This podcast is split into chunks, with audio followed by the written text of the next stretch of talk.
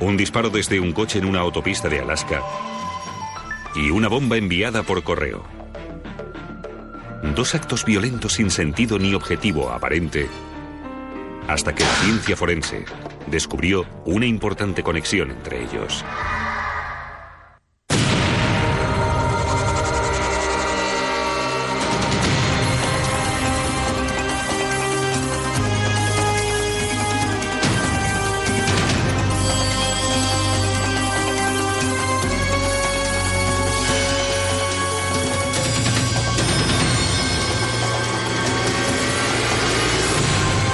Crímenes imperfectos.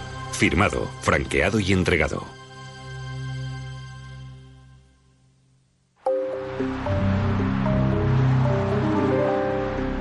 Una noche de octubre de 1990, Rob Chamberlain circulaba con un amigo por la autopista Glen en Anchorage, Alaska.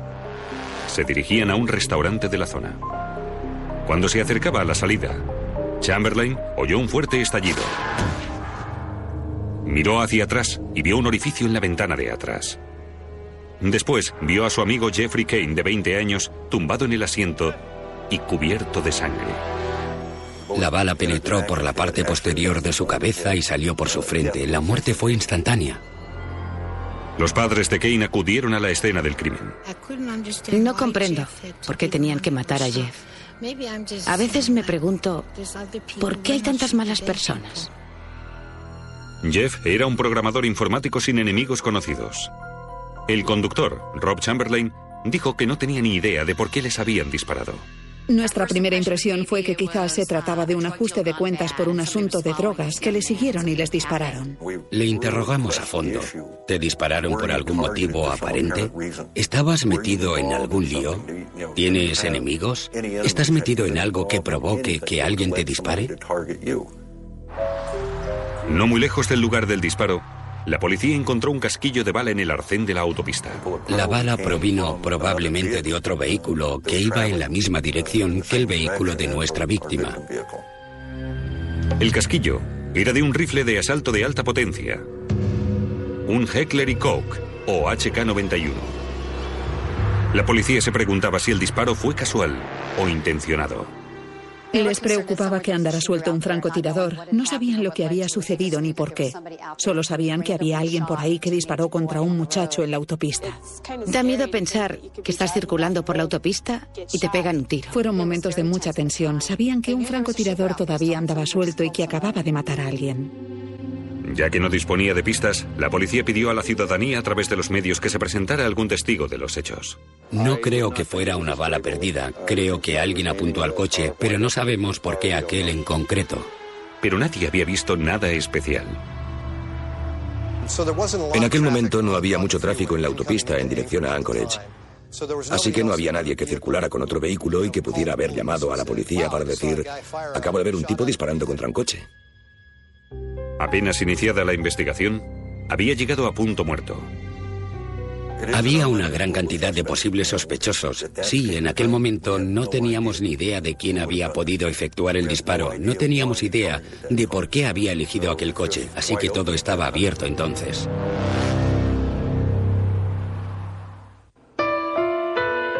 La familia y los amigos de Jeff Kane intentaron comprender las causas del incidente en la autopista que le quitó la vida.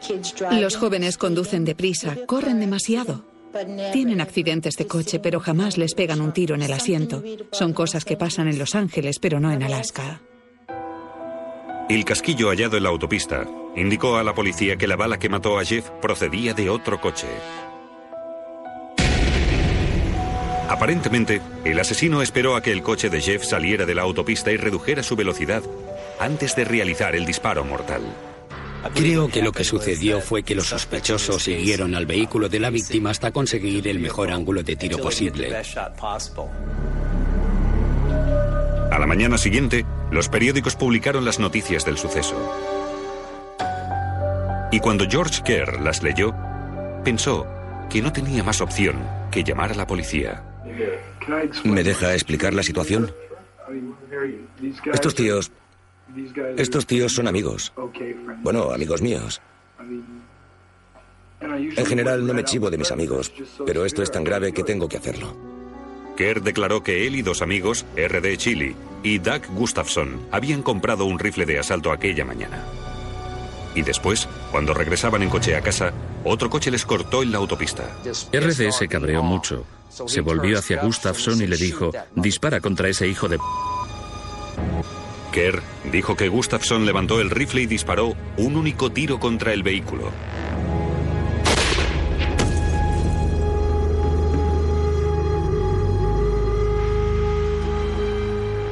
Kerr afirmó que no sabía que nadie hubiera salido herido hasta que leyó el periódico. ¿Viste si apuntó con el rifle? Todo fue muy rápido. No lo sé, estaba sentado en el asiento de atrás y le dije, no lo hagas, y no pensaba que fuera a disparar. La versión de George Kerr es muy creíble porque habíamos examinado a fondo la escena del crimen y la autopista. Y coincidía con lo que habíamos visto y tenía información que no había aparecido en los medios.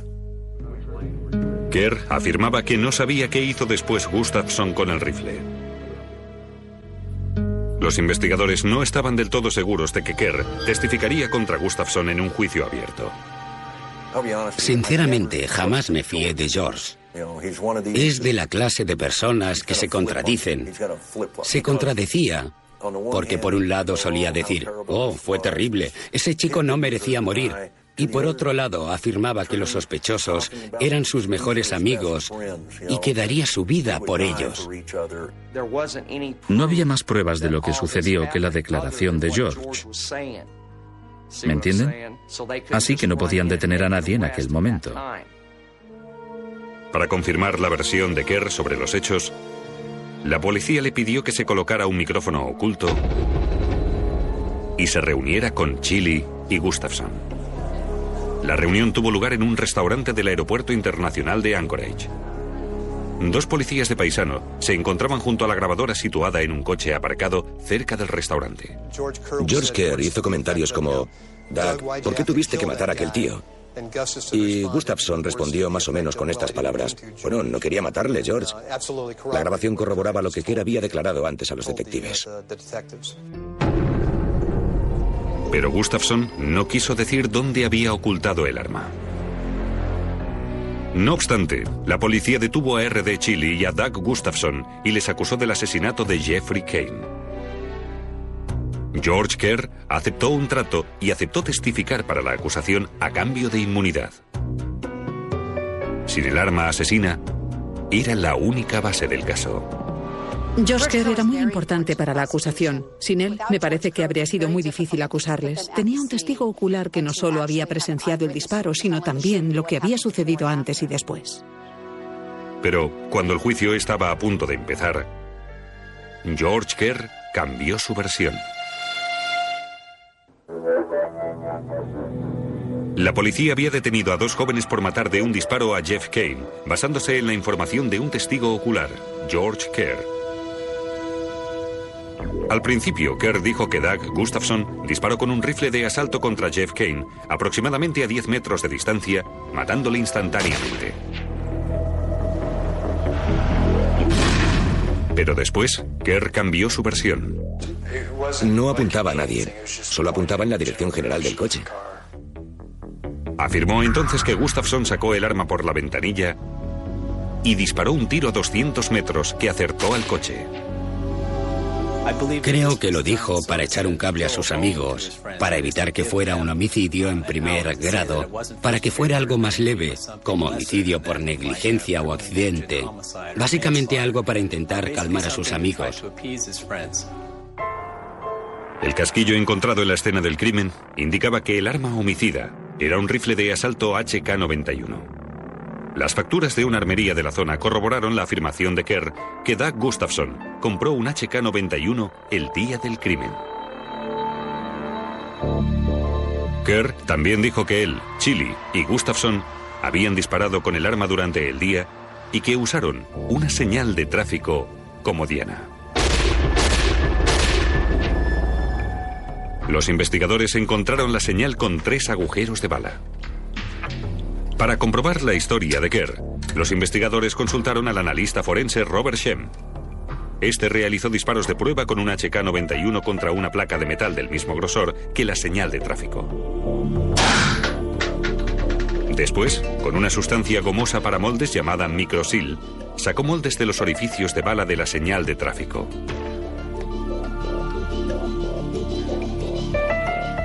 Y también de los que había realizado como prueba disparando un arma del mismo tipo. Después comparó los moldes al microscopio.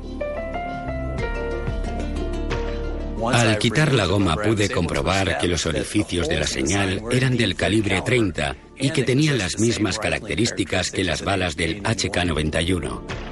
La prueba corroboró lo que decía Kerr, que los jóvenes usaron un HK-91 aquel día.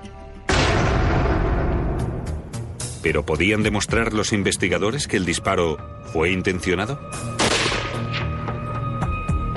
La bala mortal penetró en el coche por la ventana de atrás.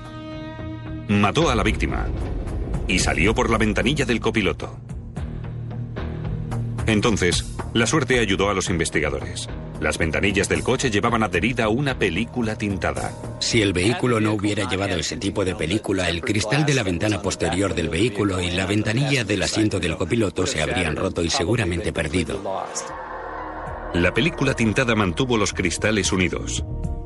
Y como resultado, aún se veía el agujero de la bala.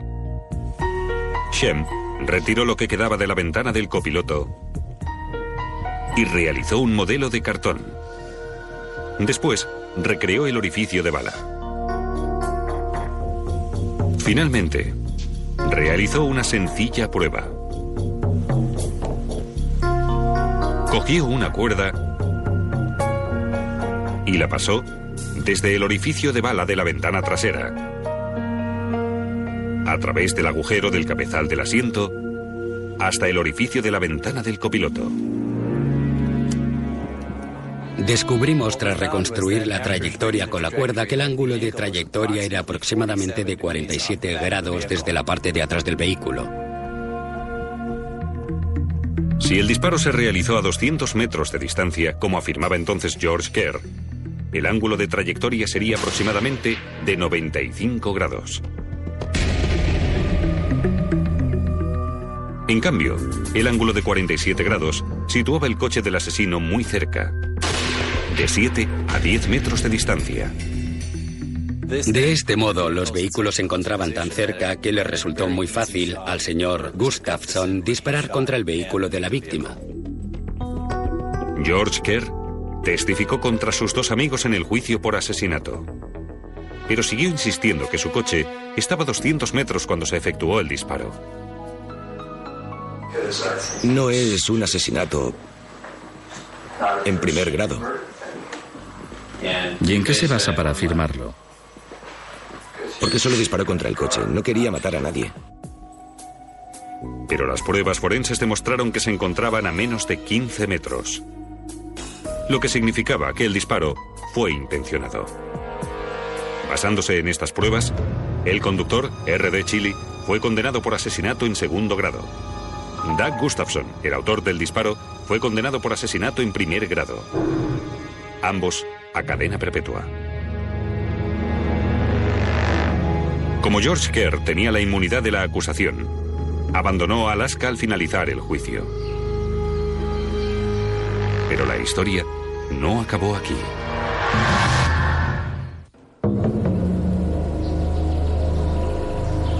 Un año después del disparo en la autopista, enviaron un paquete a George Kerr a la casa de su familia en Eklutna, Alaska.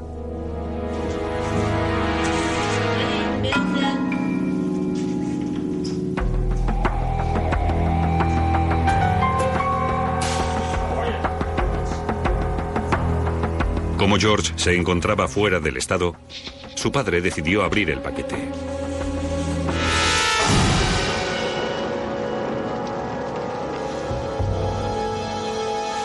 David Kerr, de 44 años, murió al instante. La madre adoptiva de George, Michelle, apenas consiguió salir con vida. Se le rompieron todos los huesos de la cara y le estallaron los tímpanos. La policía le interrogó de camino al hospital con el convencimiento de que no saldría con vida.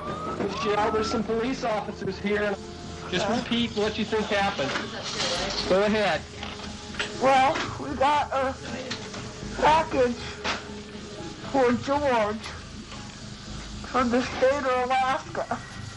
I know it's from Doug. How do you know that it was from Doug, Michelle? Because George put him in jail. George. Michelle supuso que la bomba la habían mandado los dos hombres que su hijastro había metido en la cárcel, Doug Gustafson y R.D. Chili. La bomba no era para asustar o intimidar a nadie. Estaba pensada para matar y lo consiguió. Solo que mató a la persona equivocada. ¿Pero podían las pruebas forenses demostrarlo? En la autopsia de David Kerr, los investigadores encontraron una pequeña pieza metálica en su pecho como las de los interruptores. Finalmente, nuestro laboratorio pudo determinar el tipo de interruptor del que provenía la pieza, su fabricante y a quién vendió el fabricante el interruptor y el circuito. Era Radio Shack. Bueno, hay muchos establecimientos Radio Shack, pero por lo menos había algunos en Anchorage. Pero Chili y Gustafson estaban en la cárcel entonces. ¿Cómo pudieron hacerlo desde la cárcel? ¿Cómo podían montar una bomba? ¿Cómo pudieron hacerlo? Estas eran nuestras preguntas. ¿Cómo puede alguien enviar una bomba desde la cárcel? Como todas las cárceles graban por rutina todas las conversaciones de los internos, los investigadores encontraron esta conversación codificada entre Gustafson y su hermana Peggy. Tuvo lugar poco antes del envío de la bomba. Fix your car, remember? As soon as you find out which way is on, which way is off on the your sliding one, uh-huh. glue it in place, like I described, right below the surface, uh-huh. so that when it's pushed towards the side, it's on. And when it's pushed towards the center, it's off. Right. Okay. Superficialmente parecía que Doug diera unas instrucciones a su hermana para reparar el coche, pero estaba demasiado relacionado con la bomba como para ser solo eso. Así que lo escuchamos una y otra vez y quedó claro de lo que estaban hablando. Doug daba instrucciones a Peggy para montar un circuito para un explosivo casero. Aquella grabación fue como pillarle con las manos en la masa. Otras conversaciones desvelaron que Peggy no tenía la capacidad técnica para montar la bomba. Así que pidió ayuda a otro miembro de la familia, su hermano mayor, Craig, que era mecánico. Aparentemente, tanto Peggy como Craig Gustafson creían que su hermano era inocente de la muerte de la autopista y que el responsable de todo era George Kerr. Para darles una idea de la fuerza de sus emociones y de sus deseos de venganza, Peggy Gustafson estaba embarazada de nueve meses y solo le faltaban tres días para dar a luz a su segundo hijo cuando llevó la bomba a correos. Rock Phelps estaba en la cárcel con Doug Gustafson y R.D. Chili cuando se produjo la explosión. Sabía que deseaban vengarse. A RD le importaba una mierda quien perdiera la vida mientras muriera George Kerr. Quería matar a George, al pequeño George, como le llamaban ellos. Una serie de internos nos dijeron que habían visto una lista de nombres que Raymond Chili tenía en la cárcel y que Chili les dijo que era una lista de objetivos, una lista de la gente que quería matar. Y describieron la lista. Y la primera persona de la lista era George Kerr. En la lista también figuraban otros nombres como los del juez y el fiscal de su caso. Cuando interrogaron a Peggy y Craig Gustafson, y estos escucharon las grabaciones de las conversaciones de la cárcel, confesaron de inmediato. Cuando Peggy decidió cooperar, nos dijo en qué tienda compró los interruptores y conseguimos encontrar un viejo recibo en la tienda. En él no figuraba el nombre de Peggy, pero demostraba que hubo una transacción justo durante el periodo de tiempo. Fue muy importante para nuestro caso saber qué tipo de interruptores había comprado. La explosión se habría podido evitar. No debió producirse jamás. El departamento penitenciario nos falló a Dave y a mí. Su trabajo es proteger a la gente, no solo mantener a los presos. Michelle Kerr presentó una demanda contra el estado de Alaska y consiguió más de 11 millones de dólares en concepto de daños y perjuicios. y condenaron a Peggy y Craig Gustafson a un mínimo de 22 años de cárcel por su participación en el asesinato del señor Kerr. R. de Chile y Doug Gustafson recibieron condenas adicionales a cadena perpetua. No tenían por qué perder el tiempo con un juicio. Debieron cogerles y dejar que la familia les pegara un tiro en la nuca. Eso es lo que yo pienso. Es la justicia de Alaska. Verá, aquí hacemos las cosas de un modo algo distinto, o por lo menos solíamos hacerlo. Al final, quedaron seis familias destrozadas. Y la acusación opina que habría habido más víctimas si la ciencia forense no hubiera cortado las posibilidades de matar de Chile y Gustafson. No se puede montar un caso solo con la ciencia, excepto en raras ocasiones. Utilizamos una combinación de lo que nos dice la gente, de lo que sabemos sobre esta o esa persona, y usamos la ciencia para que todo encaje. Así construimos un caso. Pero sin eso, aún estaríamos en la edad oscura de la investigación criminal.